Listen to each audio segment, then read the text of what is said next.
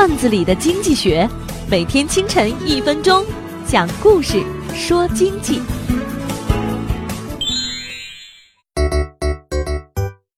一家招聘销售总监的总经理耳朵严重的不对称，他很在乎他人嘲笑自己的耳朵。第一位面试者很优秀，面试结束时，总经理问他：“你看我帅吗？”应聘者很谨慎地说：“您的耳朵好像有点问题。”他被 pass 了。第二位心直口快说：“您的耳朵不对称。”同样被 pass 了。第三位回答说：“您戴的是隐形眼镜。”于是他被录取了。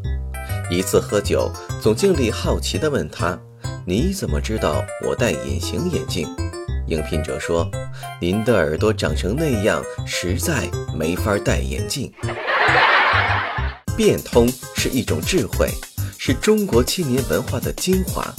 很多人则把圆滑当作变通，甚至理解成了主观臆断，因此让自己变得越发肤浅和缺失原则性。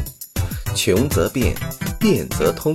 在遇到困难的时候，只要善于思考，一定会想到化解的方法。第三位面试者通过仔细观察，发现了耳朵不对称的秘密，但是却没有说明，因此应聘成功。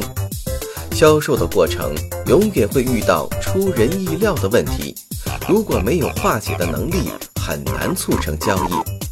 因此，让自己快速适应环境，会少走很多弯路。本栏目由财经榜中榜之路上说头条与上山微电台联合制作。我低头走过一路山岗，云冲向沉沦已久的沧桑。